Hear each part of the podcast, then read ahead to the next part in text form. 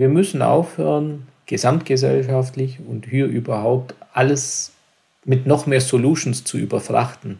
Wir haben alle ein Riesenthema, dass wir zu wenig Menschen haben, die diese Technologien warten, weiterbringen, entwickeln und verstehen.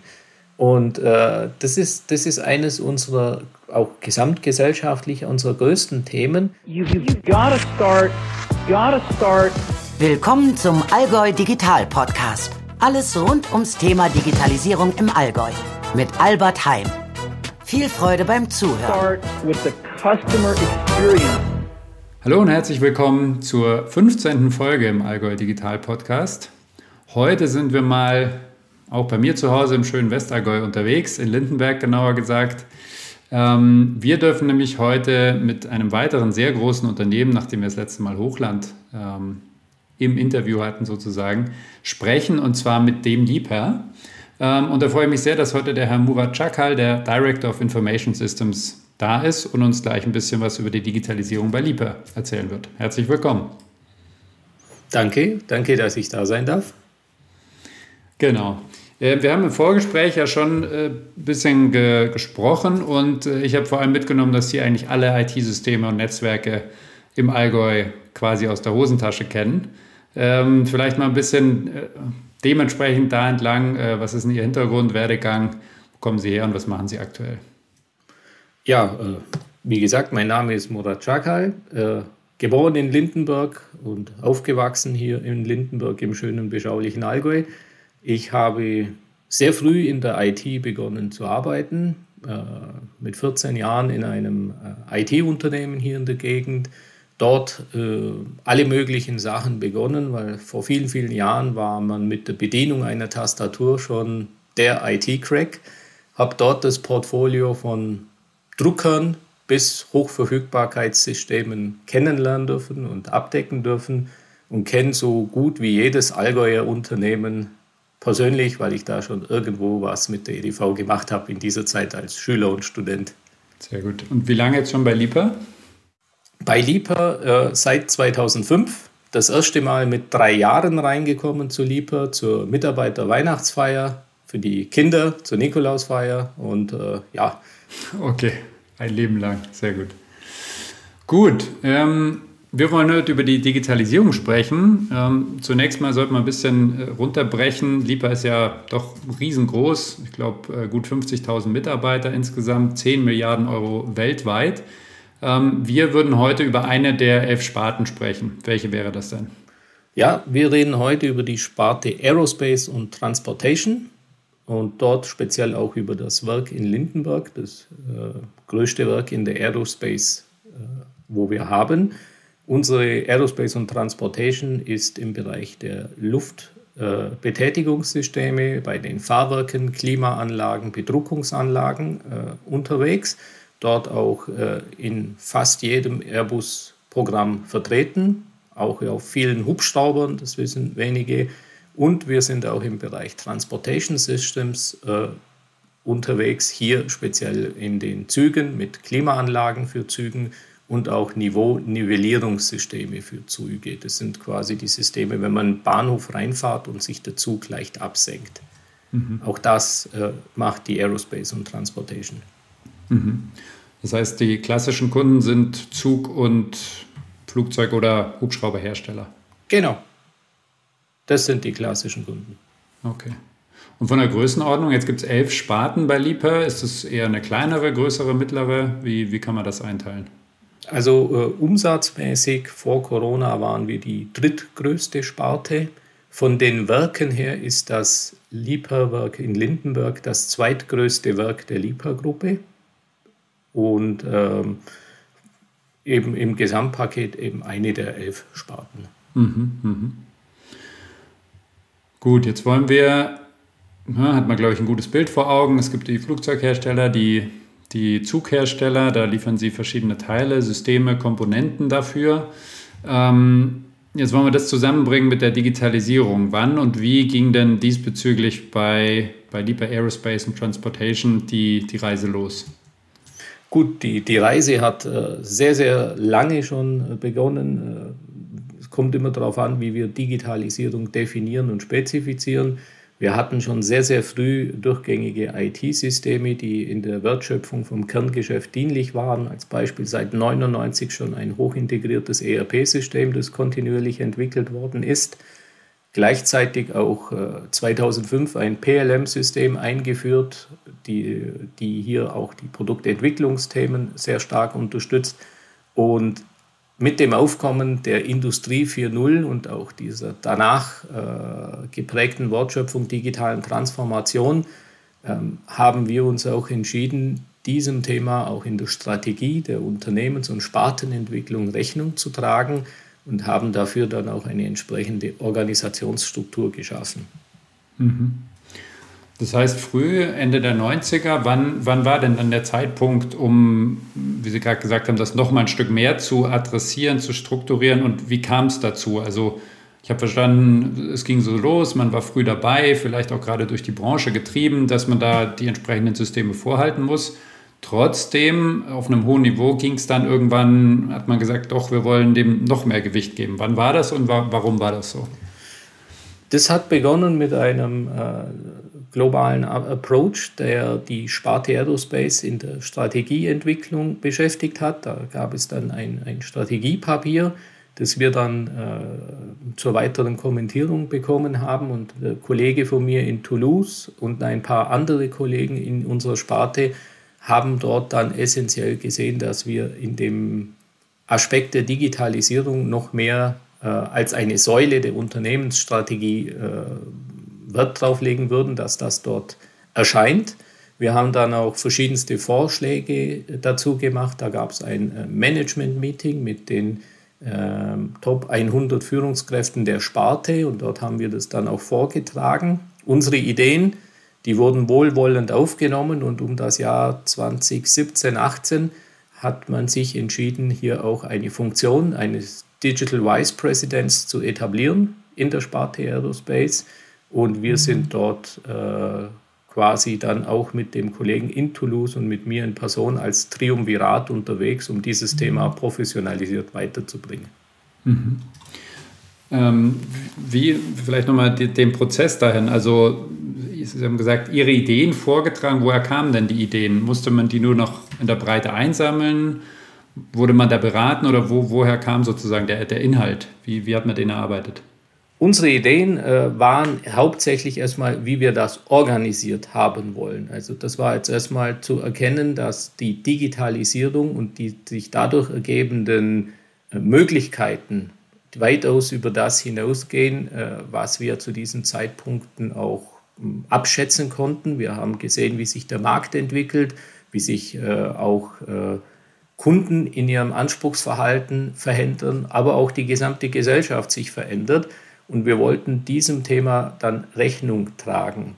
Hauptsächlich haben wir uns dort dann auch mit dem Aspekt beschäftigt, wie wir das organisatorisch bewältigen wollen, dass das kein Nebenbusiness sein kann und dass das auch massiv aus den Businessbereichen der Unternehmung getrieben werden muss, zum Kundennutzen auch, dass wir dann an diesen Aspekt gehen und sagen, es ist jetzt kein IT-getriebenes Thema, es ist aus der Firma, aus den Unternehmungen herausgetrieben und haben dort dann eben diesen Vorschlag dazu unter, äh, unterbreitet und wollten auch, dass dies fester Bestandteil der Unternehmensstrategie wird. Okay, und das hat beides geklappt. Das ist jetzt fester ja. Bestandteil und es gibt diesen, diesen neuen äh, Kollegen, wenn ich es richtig verstanden habe, der wahrscheinlich im Business aufgehangen ist, plus Sie und der Kollege in Toulouse, ähm, jeweils aus der IT, dass man da ein schlagkräftiges Team zusammen hat. Genau, das, das ist so. Der hat da eine äh, Funktion, die ist dann quasi, also der, der Lieber, wenn der in Sparten organisiert ist, hat er eine Spartenobergesellschaft mit Geschäftsführern einer Spartenobergesellschaft und dann gibt es die Sites quasi, die, die Werke und die Servicestationen und äh, der Kollege ist dort direkt unter der Spartenobergesellschaft aufgehängt, unter der Führung dort und kann dort dann auch entsprechend mit den Geschäftsbereichen wirken. Ist es in allen Sparten so oder ist da die Aerospace-Sparte jetzt noch früh dran? Nur mal kurzer Schwenken zu den anderen zehn. Es gibt überall ähnliche Initiativen, äh, organisatorisch äh, unterschiedlich äh, ausgeprägt. Es gibt auch eine Gesamtdigitalisierungsaktivität der gesamten LIPA-Gruppe, die wird auch koordiniert äh, von einem äh, Direktor in dieser Ebene. Aber die Aerospace hat sich hier mit der Organisationsform schon früh in diese Richtung bewegt. Hauptsächlich auch, weil wir gesehen haben, dass auch unsere Kunden sich bewegen. Also wenn Sie beim Airbus schauen, da gibt es schon seit längerer Zeit einen CDO, der dort damals noch unter dem Thomas Enders direkt aufgehängt war und reportet hat und maßgebliche Änderungen bei Airbus herbeigeführt hat äh, in der Art und Weise, wie sie denken, wie sie funktionieren, auch mehr zu dem Bereich Analytics und äh, Wertschöpfung der Daten ge geprägt hat, das Unternehmen. Und äh, um dort dann auch mit unserem Kunden äh, auf Augenhöhe reden zu können und die auch zu unterstützen können in den ihren Themen, hat sich äh, die Aerospace entschieden, dort auch entsprechend tätig zu sein. Mhm, sehr spannend. Also Airbus verrät man wahrscheinlich nichts, eher einer der größeren Kunden.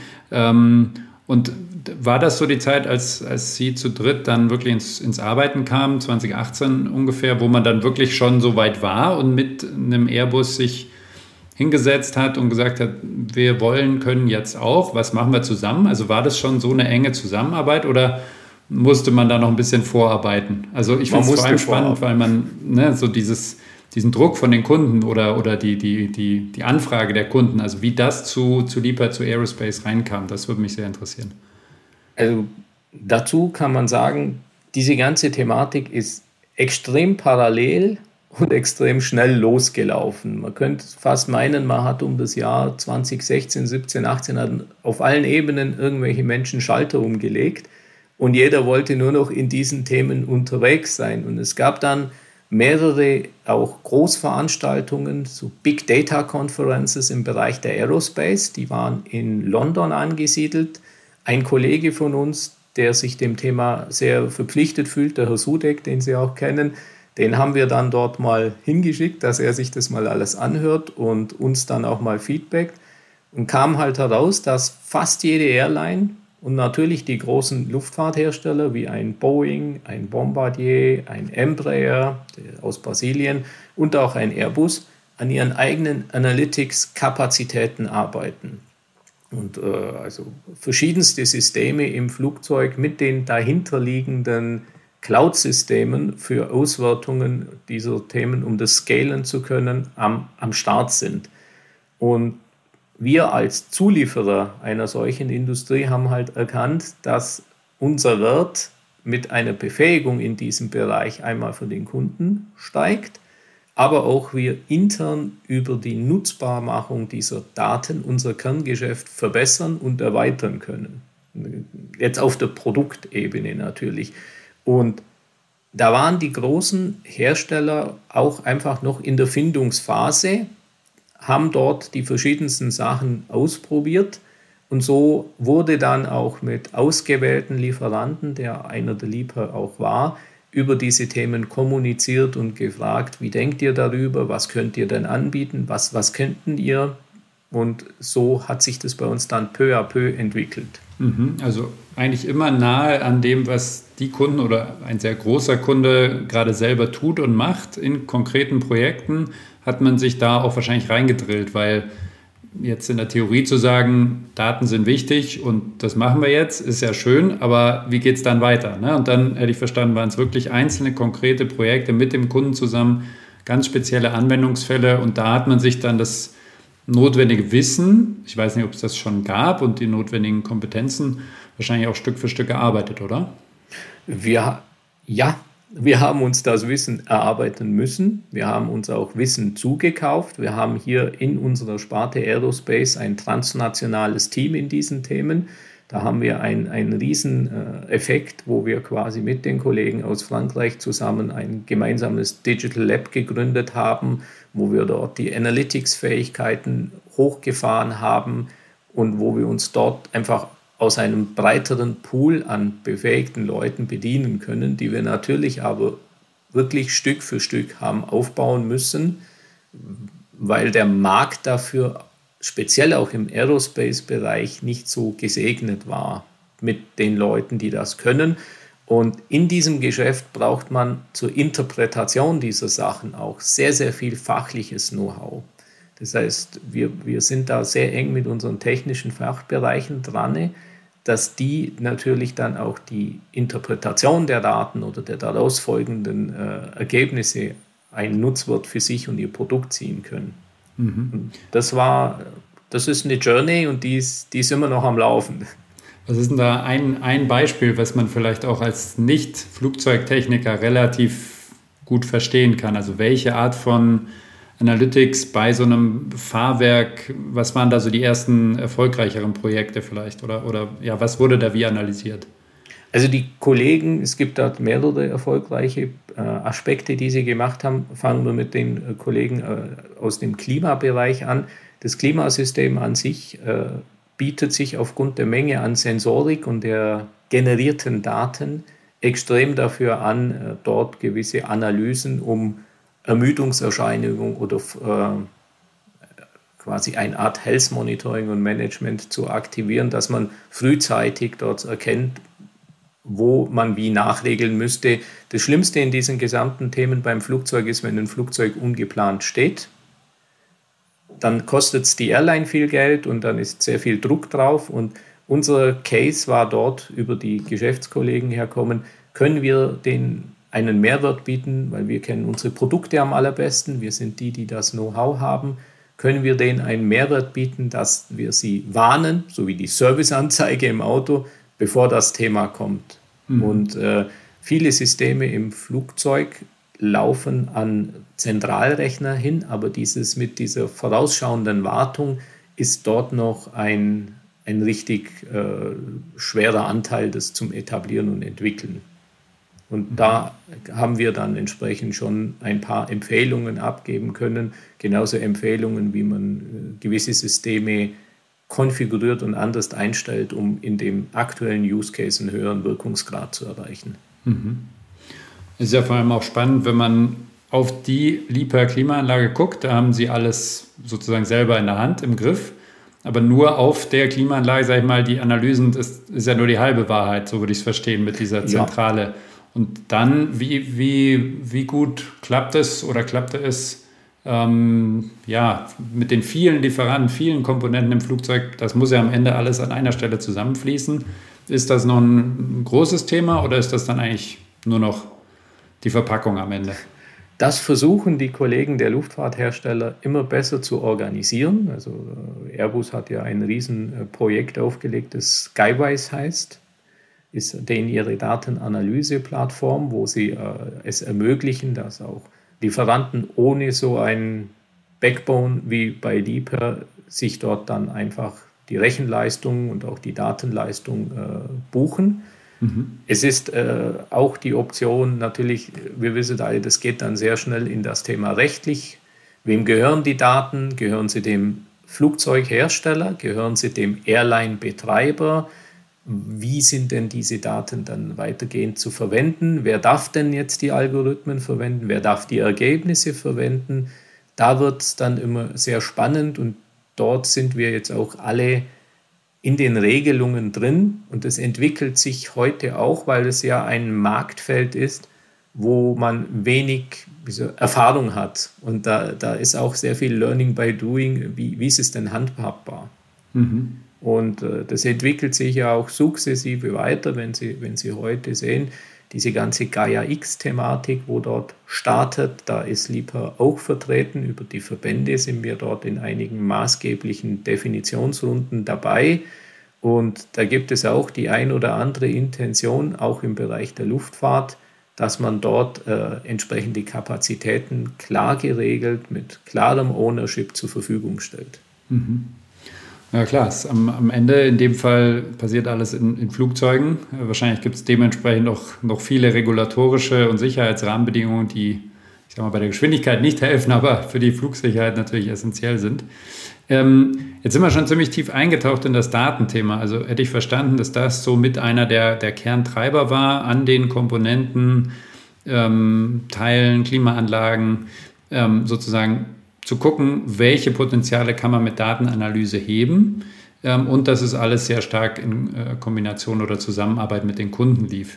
Wie war denn jetzt damals hm, so die Herangehensweise? War wirklich ähm, das Ziel zu sagen, lass uns mal auf so eine Lernreise mit den Kunden gehen? Oder gab es vielleicht auch, ich sag mal, quantitative Umsatzziele oder ähnliches, wo man gesagt hat, okay, jetzt wollen wir so eine gewisse Digitalstrategie auflegen und wollen in x Jahren Y Umsatz damit machen? Also wie, wie waren so ein bisschen die, die Zielvorgaben, als Sie drei dann 2017, 18 ähm, ans Laufen kamen und sich so den, den Weg äh, ausgemalt haben?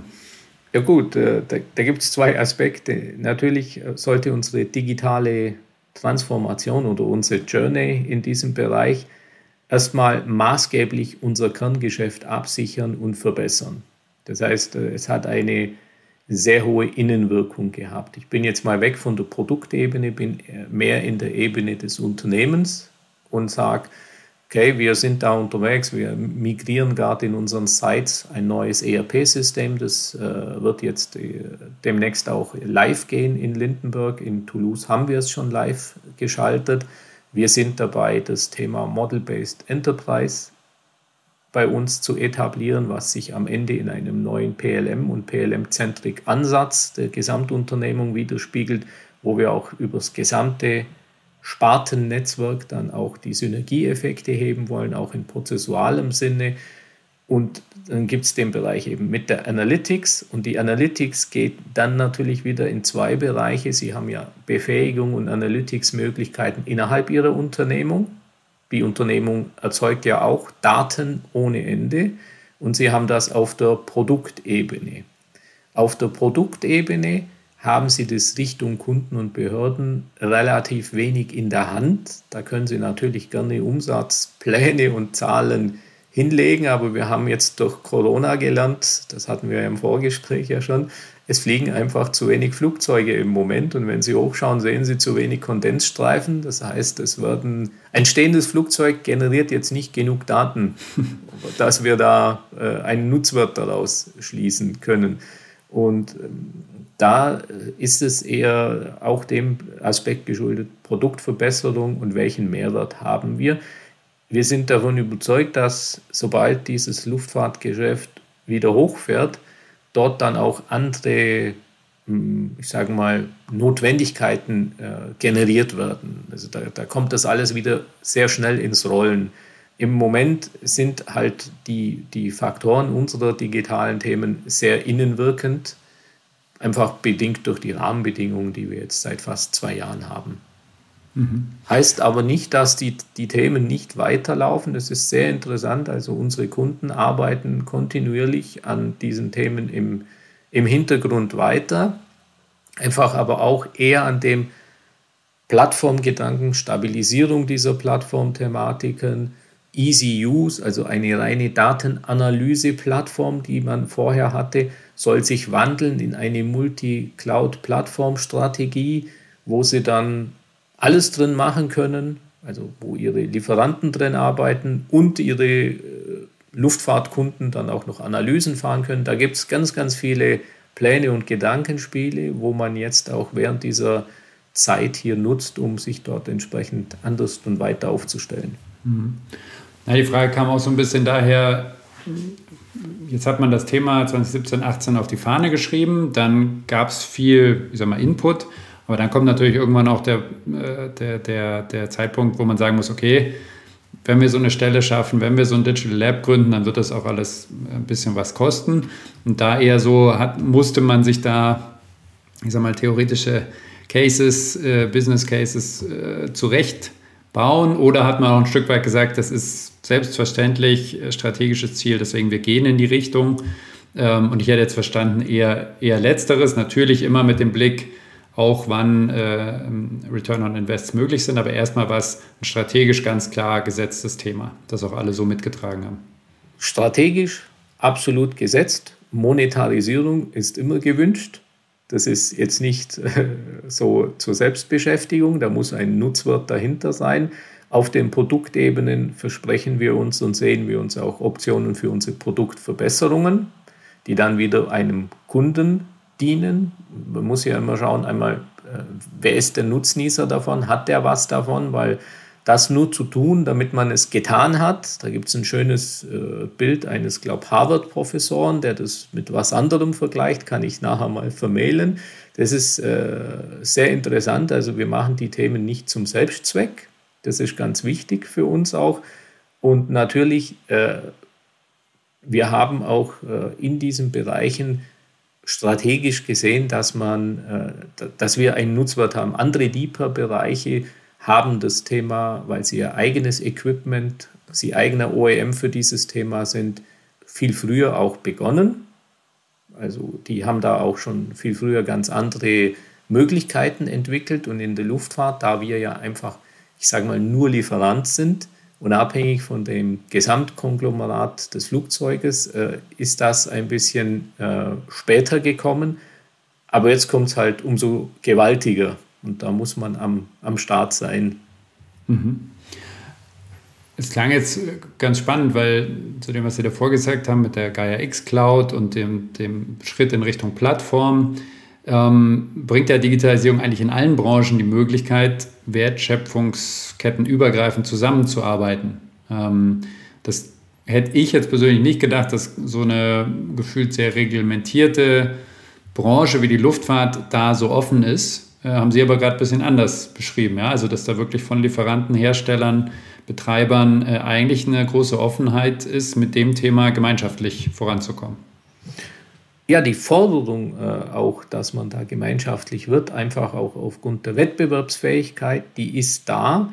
Die Luftfahrtbranche an sich ist natürlich sehr, sehr reglementiert und äh, alle diese Themen werden dann auch regel, regelmäßig auch geprüft. Wenn Sie aber mit einem, also jetzt gehen wir mal auf eine Digital Supply Chain, wenn Sie einfach Ihre Supply Chain vom Luftfahrthersteller bis zum Sub-Sub-Sub-Supplier einfach über ein transparentes Cloud-System darstellen können, wo ist wer und wo wird das nächste Bottleneck generiert an Lieferperformance, dann ist das erstmal in diesen Bereichen sehr positiv zu sehen. Da gibt es im Automotive ja ganz ähnliche Ansätze. Da gibt es die ein oder andere Unternehmung, die da sehr stark ist mit ihrem Supply Chain Management Portalen, wo sie dort anbieten. Und solche Aspekte, da ist die Luftfahrt natürlich sehr, sehr offen. Dann kommen natürlich auch immer mehr diese höhere Integration äh, Aspekte, die Luftfahrthersteller sehen, dass sie, ähm, wenn sie etwas konstruieren und sie etwas fertigen, dass sie dann auch sehen, passt das in das Flugzeug rein, können wir das schon mal in einem digitalen Mockup dieses Flugzeugs zum Laufen bekommen. Da ist es natürlich von Vorteil, wenn man da auch in der gleichen Toolchain unterwegs ist und auch in der, in der gleichen Gedankenwelt unterwegs ist, damit das dann auch ineinander kämmt. Sonst gibt es dann immer wieder so Beispiele, wo dann die Teile eventuell nicht mehr aufeinander passen. Und mhm. da sehen alle Beteiligten für sich einen Wertschöpfungsvorteil. Und das klappt natürlich optimal. Ne? In der Theorie kann man sich gut vorstellen, aber es müssen dann halt wirklich alle mitspielen.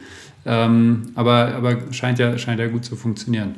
Ähm, Jetzt haben wir schon vorhin viel über das Thema Daten und Analytics gesprochen. Hätte ich verstanden, ist, ist vielleicht mit so das, das größte Thema sogar auf Ihrer Gesamtdigital-Journey. Ähm, Sie hatten aber auch kurz Model-Based Enterprise erwähnt. Was hat es denn damit auf sich? Ja gut, äh, Model-Based Enterprise kommt äh, bei uns in diesem Aspekt zusammen, dass wir ein, ein äh, quasi modellbasierten Entwicklungsansatz wählen, dort dann alle produktrelevanten Informationen im Modell haben und dort dann quasi in einem System, in einem Digital Thread ohne quasi Unterbrechungen, also dieses viel geschumpfene Digital Discontinuity nicht zu haben, äh, das Produkt von der Wiege bis zur Bahre, also von der Designphase bis zur Servicephase in einem System durchgängig zu haben und dort dann auch alle fertigungs- und herstellungsrelevanten Informationen zu haben. Mhm. Sie sehen ja bei LIPA, wir sind äh, in der Aerospace, wir haben Engineering-Bereiche, die entwickeln die Produkte und wir haben eine angeschlossene Fertigung, die dort dann auch diese Teile für uns und diese Produkte herstellt. Ob es jetzt in Frankreich ist oder hier in Lindenberg oder in einem anderen der Produktionswerke. Um dort dann quasi auch dieses Servicing zu haben und diese Effekte mit dieser äh, Prävalidierung der Befähigung, ob das Produkt auch passt und ob wir da auch früh genug das sehen und es nicht erst im Testcenter auffällt. Dort unterstützt uns dieses Model-Based Enterprise. Das ist im, im Endeffekt auch der Punkt, wo Sie von einem dokumentengetriebenen Ansatz, den die Luftfahrt hat, die Luftfahrt ist ein dokumentengetriebenes äh, Thema, es gibt so schöne Bilder, äh, da legt man ein A380 neben die Menge Papier und die Menge Papier, die ist auf der Waage halt mehr wie, wie der Flieger. Äh, und das sind die Zulassungspapiere und dass wir dort in diese Aspekte kommen und eben diese Digital Value Chain dort haben. Das ist einer der, der großen Faktoren bei uns jetzt. Würde ich aber auch verstehen, das ist ja auch ein Punkt, wo, wo die Reise eigentlich auch bei den Kunden anfängt, ne? weil das Design, die Anforderungen kommen ja ein Stück vom Kunden.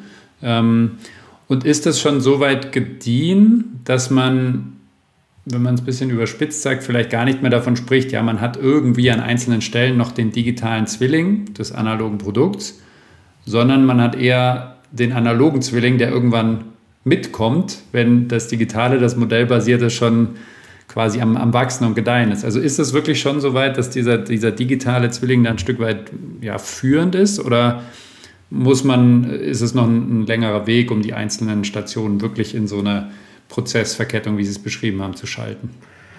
Also der Plan ist das. Die Realität, wir wissen, kein Plan überlebt den Kontakt mit der Realität. Ähm, die Hersteller versprechen einem sehr viel in ihren Produktportfolios und das schaut auch alles ganz, ganz toll aus. Und wenn sie es dann in die Realität gießen, also speziell in diesen Systemen, da trennt sich dann sehr schnell die Spreu vom Weizen und die PowerPoint von der Realität. Also die Systeme, und, die das MBE unterstützen. Genau, mhm. die Systeme, die großen PLM-Systeme und die großen Autorensysteme, CAD-Systeme, die Integration davon, die, die die haben Potenzial. Wir sehen dieses Potenzial auch positiv, dass wir das nutzen können, einfach um unser Kerngeschäft noch mehr zu verbessern. Aber es ist konkret noch äh, dort auch viel zu tun. Interessanterweise ist auch von den Luftfahrtherstellern dieser Aspekt seit, ich sage mal, vier, vier Jahren, fünf Jahren auch wieder aufgegriffen worden mit der viel tieferen Integration im Bereich des Requirements Engineering und auch im Bereich des Modellaustauschs. Das gab es vor vielen Jahren schon mal, dass man gewisse Modelle eines, eines Systems vorab geschickt hat, also sei es ein elektronisches Modell zum Schauen, wie die Power Consumption in einem Flugzeug dann ist, wenn das Teil fahren würde und bricht das Bordnetz zusammen oder nicht. Das waren so die Ansätze ums Jahr 2008 herum wo man da gearbeitet hat. Und jetzt geht man da viele Schritte weiter und möchte dort dann auch eine höhere Integration haben. Und das sorgt dann auch wieder dafür, dass wir dann auch auf der breiten Masse bei den Herstellern auch mehr Druck erzeugen, dass wir da adäquate Produkte bekommen. Mhm. Ähm, wie ja, oder wie, wie, wie entwickelt sich das? Also jetzt haben Sie ja gesagt, man ist so Stück für Stück mit den Kunden in diese Richtung losgelaufen, hat da die verschiedensten Integrationen, entwickelt das gemeinsam weiter, lernt da gemeinsam weiter. Wo geht denn da die Reise hin? Also werden das weiterhin so gemeinschaftliche Zusammenarbeit, Kooperationen sein oder entwickeln sich dann früher oder später da doch nochmal eigene Geschäftsmodelle daraus, die vielleicht rein digitale Services dann auch irgendwo monetarisieren?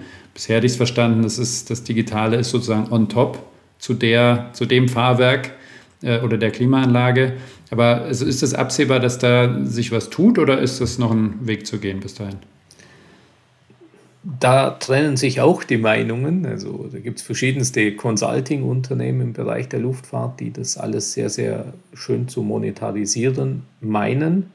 Wir sehen Potenzial darin, aber es ist ein Weg, der zu gehen ist. Es ist, ein, es ist einfach, wenn Sie heute schauen, so ein MBE-Prozesssystem, das fängt ja im Business an. Das heißt, Sie müssen über Process, Methods Ihr gesamtes Setup entsprechend anpassen und am Schluss kommt erst das Tool. Und das ist immer ganz richtig, immer Process, Methods und dann Tool und dann auch die Interaktion mit den Kunden in dieser Hinsicht die bringen dort eben dann auch diesen, diesen Value, einfach den Value auch in den Entwicklungszyklen. Wie, wie kann ich denn schneller etwas und mit, mit weniger Zyklen auch herstellen?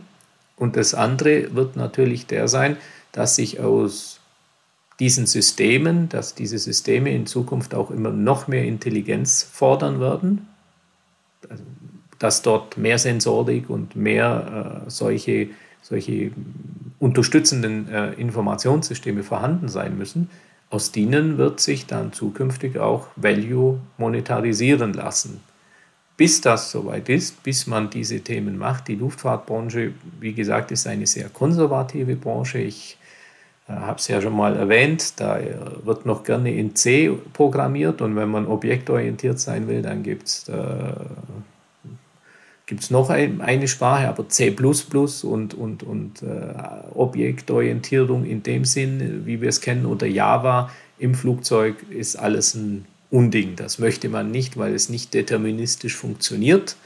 So, und dann, dann kann man sich ungefähr vorstellen, wie wie agil die äh, Kollegen auf sowas reagieren werden. es wird aber kommen, weil ja. die, die Userschaft ist da dahinterher. Man redet über Geschäftsmodelle ähm, in, in diesen Gaia-X-Bereichen zum Beispiel, dass der Kunde in den Flieger sitzt und schon automatisch sein Netflix mit dem, was er will, gerne oder äh, gestartet bekommt oder man merkt sich den und er kriegt dann immer im Entertainment entsprechendes angeboten, was, was er das letzte Mal schon geschaut hat. Da entwickeln sich natürlich in diesen Bereichen sehr viele Ideen, ist aber immer noch sehr fragmentiert, weil da jede Airline für sich selber dieses Thema heute noch äh, so führt. Aber die Ideen sind am, am Generieren. Und natürlich durch diese Corona-Krise jetzt auch alle erstmal ein bisschen äh, zum Teil verlangsamt, weil man einfach da jetzt noch abwartet, wie sich das Gesamte entwickelt, auch die User Acceptance von solchen Themen. Mhm. Datenschutz ist ja da auch ein, ein bestimmtes Thema, wo, wo die Menschen auch sehr, je nach dem Herkunftsland, sehr sensibel reagieren. Mhm. Da ich verstanden, zwei Schwergewichte sind das Thema Daten immer sehr integrativ, das andere ist das Thema über die äh, quasi digitalen Vorbilder, ähm, über die Modelle gemeinsame Entwicklungen zu treiben und den gesamten Entwicklungsprozess dementsprechend effizienter und schlanker und digitaler zu machen. Was wäre denn noch ein weiterer dritter oder vierter großer Bereich, den Sie noch so sehen, wenn wir mal auf die ganze Landkarte gucken, die Sie 2017, 2018 sich gemalt haben und, und wo die Reise jetzt hingeht? Ja gut, der eine Bereich, wo wir noch haben, ist der Bereich äh, Smart MRO. Da MRO? geht es quasi MRO, Maintenance, Repair and Overhaul. Das mhm. ist quasi unser, unser Servicebetrieb und Reparaturbetrieb. Dort äh, sind wir in der Evaluierung immer neuerer Technologien, sei es HoloLens oder andere Möglichkeiten der digitalen Brillen wir waren da bei Microsoft eingeladen. Dort hat man uns den Pitch gezeigt mit der HoloLens und mit, ich glaube, ThyssenKrupp, die da in einer sehr hohen Stückzahl damit ihre Aufzüge warten. Und bei uns ist es ja auch so, wir haben ja Servicetechniker über die ganze Welt verstreut, die dann an Teilen von äh, uns Reparaturen oder Service durchführen und die war die Idee, wollen wir eigentlich aus den Stammwerken heraus unterstützen mit unseren Entwicklungskapazitäten und unseren Engineers. Dort sind die Kollegen am Evaluieren von Technologien, was es gibt. Natürlich auch das Kerngeschäft unseres Produktionsbereichs mit entsprechend adäquaten digitalen Lösungen weiter zum Verbessern und zu erweitern. Das ist, ob es jetzt ein äh, Machine Execution System vom neuesten Stand ist, ob es äh, die, sagen wir mal, die, die Fertigungsbegleitkarten zu digitalisieren, dass wir dort immer mehr papierlos werden und alle Wahrheit in einer Datenbank im System haben, die dann auch unterschiedlicher Art und Weise crawlbar werden oder bearbeitbar werden, weil Papier ist immer ein bisschen so nachteilig, da schreibt dann einer was von Hand drauf und dann sind, haben sie zwar einen Haufen Daten, aber sind schwer zu nutzen. Und das ist ein wichtiger Aspekt, äh, den wir dort quasi machen, um unser Kerngeschäft weiter zu unterstützen. Und ein anderer sehr zukunftsträchtiger Bereich ist der Aufbau einer Digital Service Plattform, in denen wir dann äh, den, unsere Kunden äh, Themen ermöglichen, also Insights ermöglichen.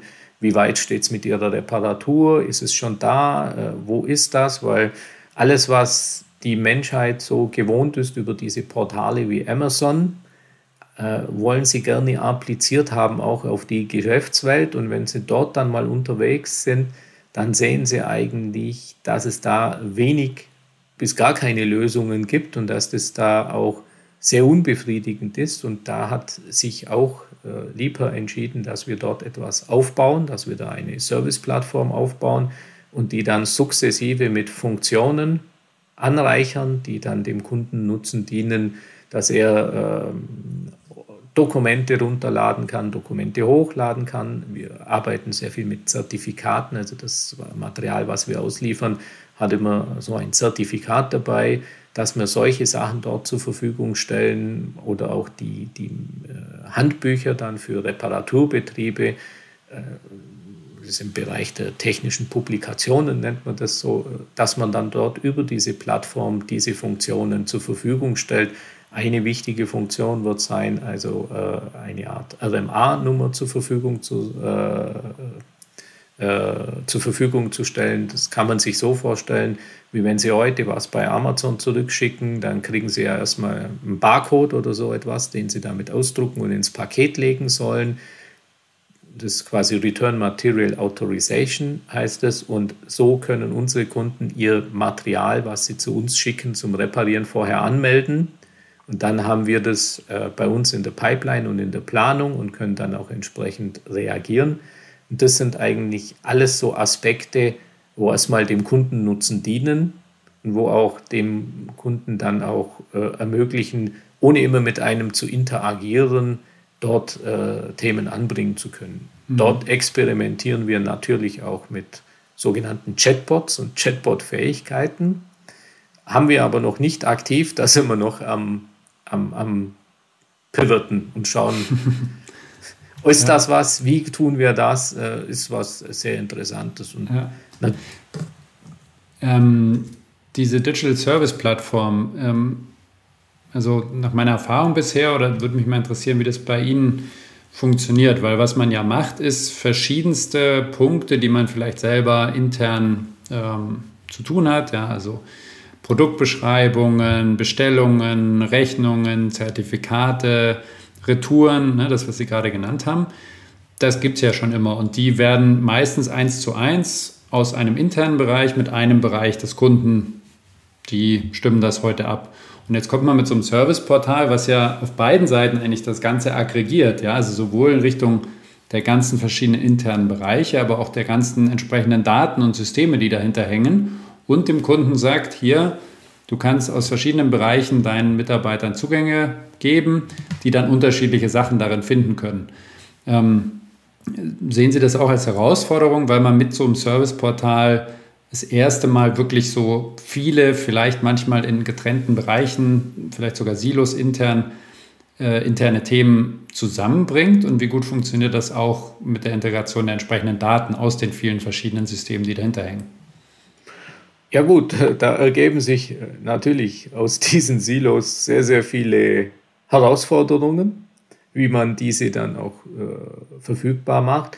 Schlagwort dahinter ist natürlich, da, da, kommt jetzt wieder die Magie der IT, ob es jetzt über Data Governance kommt, dass wir dann quasi über ein Data Dictionary oder auch über, über einen Data Katalog uns Gedanken machen mussten, was können wir dort in dieser Plattform zur Verfügung stellen, wie müssen die Daten verfügbar sein, dass sie möglichst in der Breite über die verschiedensten Beteiligten einen Mehrwert haben, ohne dass die selber wieder interagieren müssen, sondern dass das funktioniert.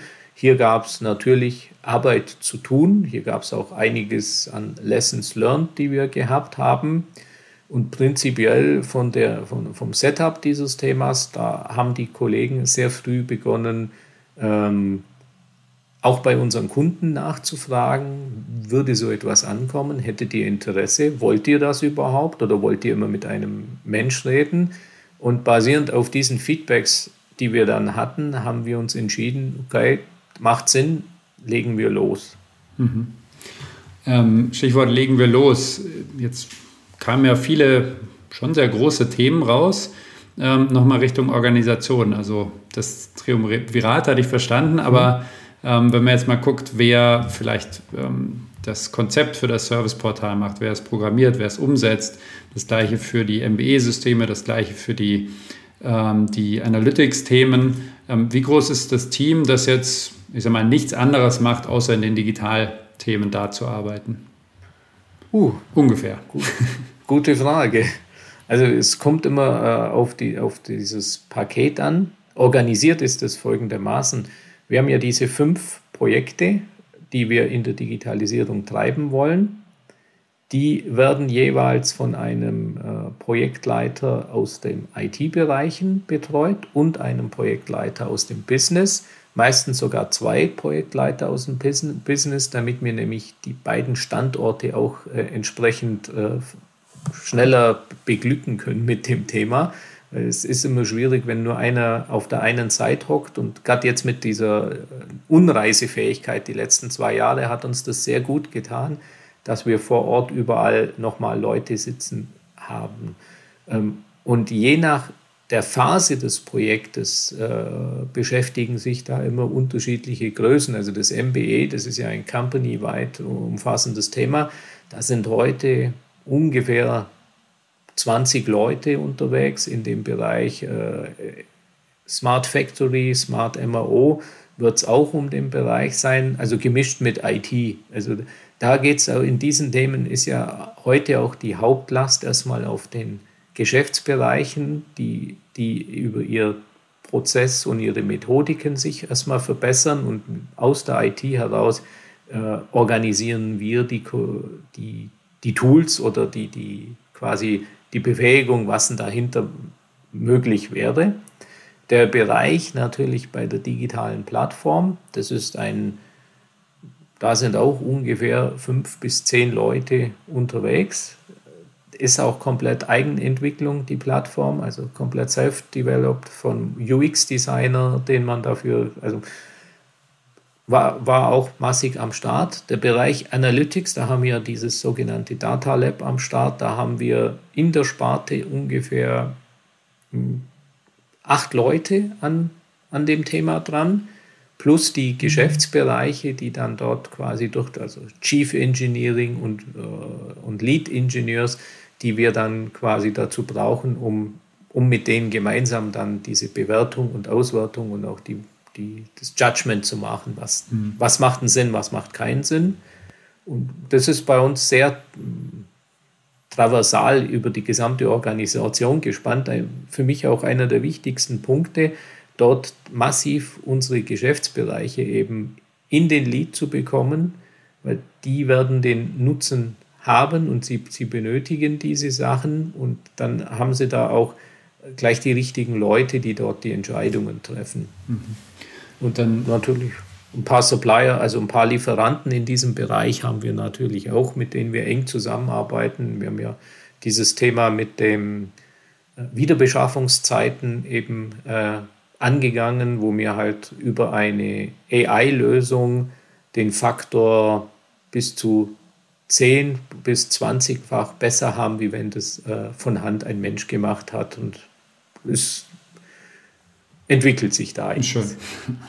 Okay, würde ich über den dicken Daumen verstehen, fünf große ähm, Richtungen, jeweils gut 20 bis 30 interdisziplinäre Beteiligte. Vielleicht, äh, wenn man 50 Prozent ansetzen würde, rein digital IT sind dann ungefähr, ja, kommt man auf 50, äh, 50 plus.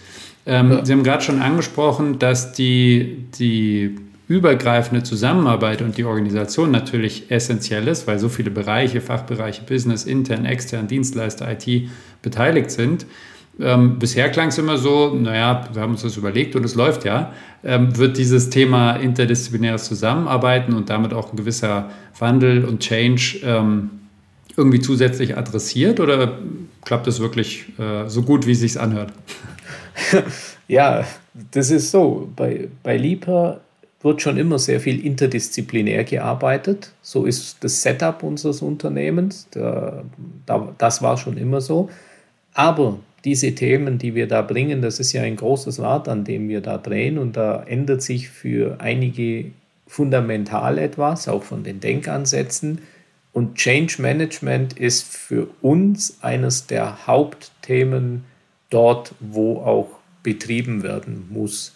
Und ein Aspekt ist da natürlich durch die hohe Führung und Einbindung der Fachbereiche in diesem Bereich, sind die ja auch so eine Art Evangelisten in ihren Bereichen und multiplizieren oder sind Multiplikatoren, die das Thema da auch dann zu ihren Kollegen bringen.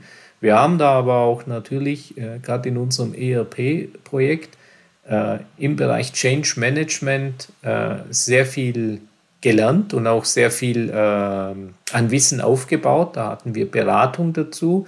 Über dieses Wissen hat es jetzt bei uns der Bereich von äh, Human Resources, ein, ein Teil davon hat sich dort mit dem Change Management extrem auseinandergesetzt, hat da sehr, sehr gute und erfolgreiche Konzepte entwickelt und basierend auf denen werden wir das immer in den anderen Themen auch anbringen. Also mhm. da bin ich sehr, sehr positiv gestimmt. Es wird gut angenommen. Und das Change Management, das die Kollegen dort erarbeitet und etabliert haben, das ist wirklich sehr, sehr gut. Mhm. Also wird es schon adressiert, aber klappt auch gut. Ähm, vielleicht schon vorletzte Frage, weil ich die äh, das letzte Mal ja auch gestellt bekommen habe und die eigentlich sehr spannend finde. Was ist denn Ihr persönliches Lieblingsdigitalisierungsprojekt aktuell? Meins aktuell? Mhm. oh. Hm. Äh, zurzeit äh, ist es schon dieses Thema Smart Factory, Smart MRO. Dieses, dieses Thema finde ich sehr, sehr reizend, weil dort auch sehr viel in den Backbone-Architekturen gemacht wird. Also ob es dann ähm, Shopfloor Data Collection ist, ob es über die Datenarchitektur ist, über das Enterprise Architecture Management, dass man dort auch diese verschiedensten Systeme, die dahinter liegen, auch entsprechend bedenkt und auch dann dort sieht, äh, konkret, wie, wie auf den Fertigungsebenen dann entsprechende Mehrwerte geschaffen werden. Das finde ich sehr, sehr interessant und auch die, die Ausarbeitungen, die dort äh, präsentiert werden. Und wenn wir uns das Konzept anschauen, das ist sehr begeisternd, wenn man das mhm. sieht. Und okay. Natürlich, wir hatten jetzt alle einen riesen Boost mit diesem Corona-Thema. Wir haben ja noch das Thema Digital Workplace und das Thema hat sich ja sehr schnell entwickelt, schneller wie es alle. ja, Selbstläufer. Das war jetzt, äh, das ist aber auch sehr schön, wenn man sieht, wie früher waren das immer bloß ein paar Jungs, die geskypt haben und jetzt äh, will jeder Teams und Skype und alles haben. Das ist schon sehr befriedigend, das zu sehen dass auch die, die Kollegen da auch für sich einen Mehrwert entdeckt haben. Mhm, mhm. Spannend. Ähm, wir kommen zum Ende. Letzte Frage. Versuche ich ja mal rauszuhören, was, was so, wenn wir auf die Region Allgäu gucken und Digitalisierung ähm, vielleicht noch wünschenswert wäre oder wie der Status ist, wo es hingehen kann. Und da ist natürlich jemand, der eigentlich alle Systeme seit Jahrzehnten quasi kennt oder irgendwo schon mal mitgearbeitet hat ähm, prädestiniert dafür. Also was, was wären so Ihr Wunsch oder Ihre Sicht für die Digitalisierung im Allgäu die nächsten Jahre? Uh, ja, ähm, ein wichtiger Aspekt ist mit dieser Digitalisierung,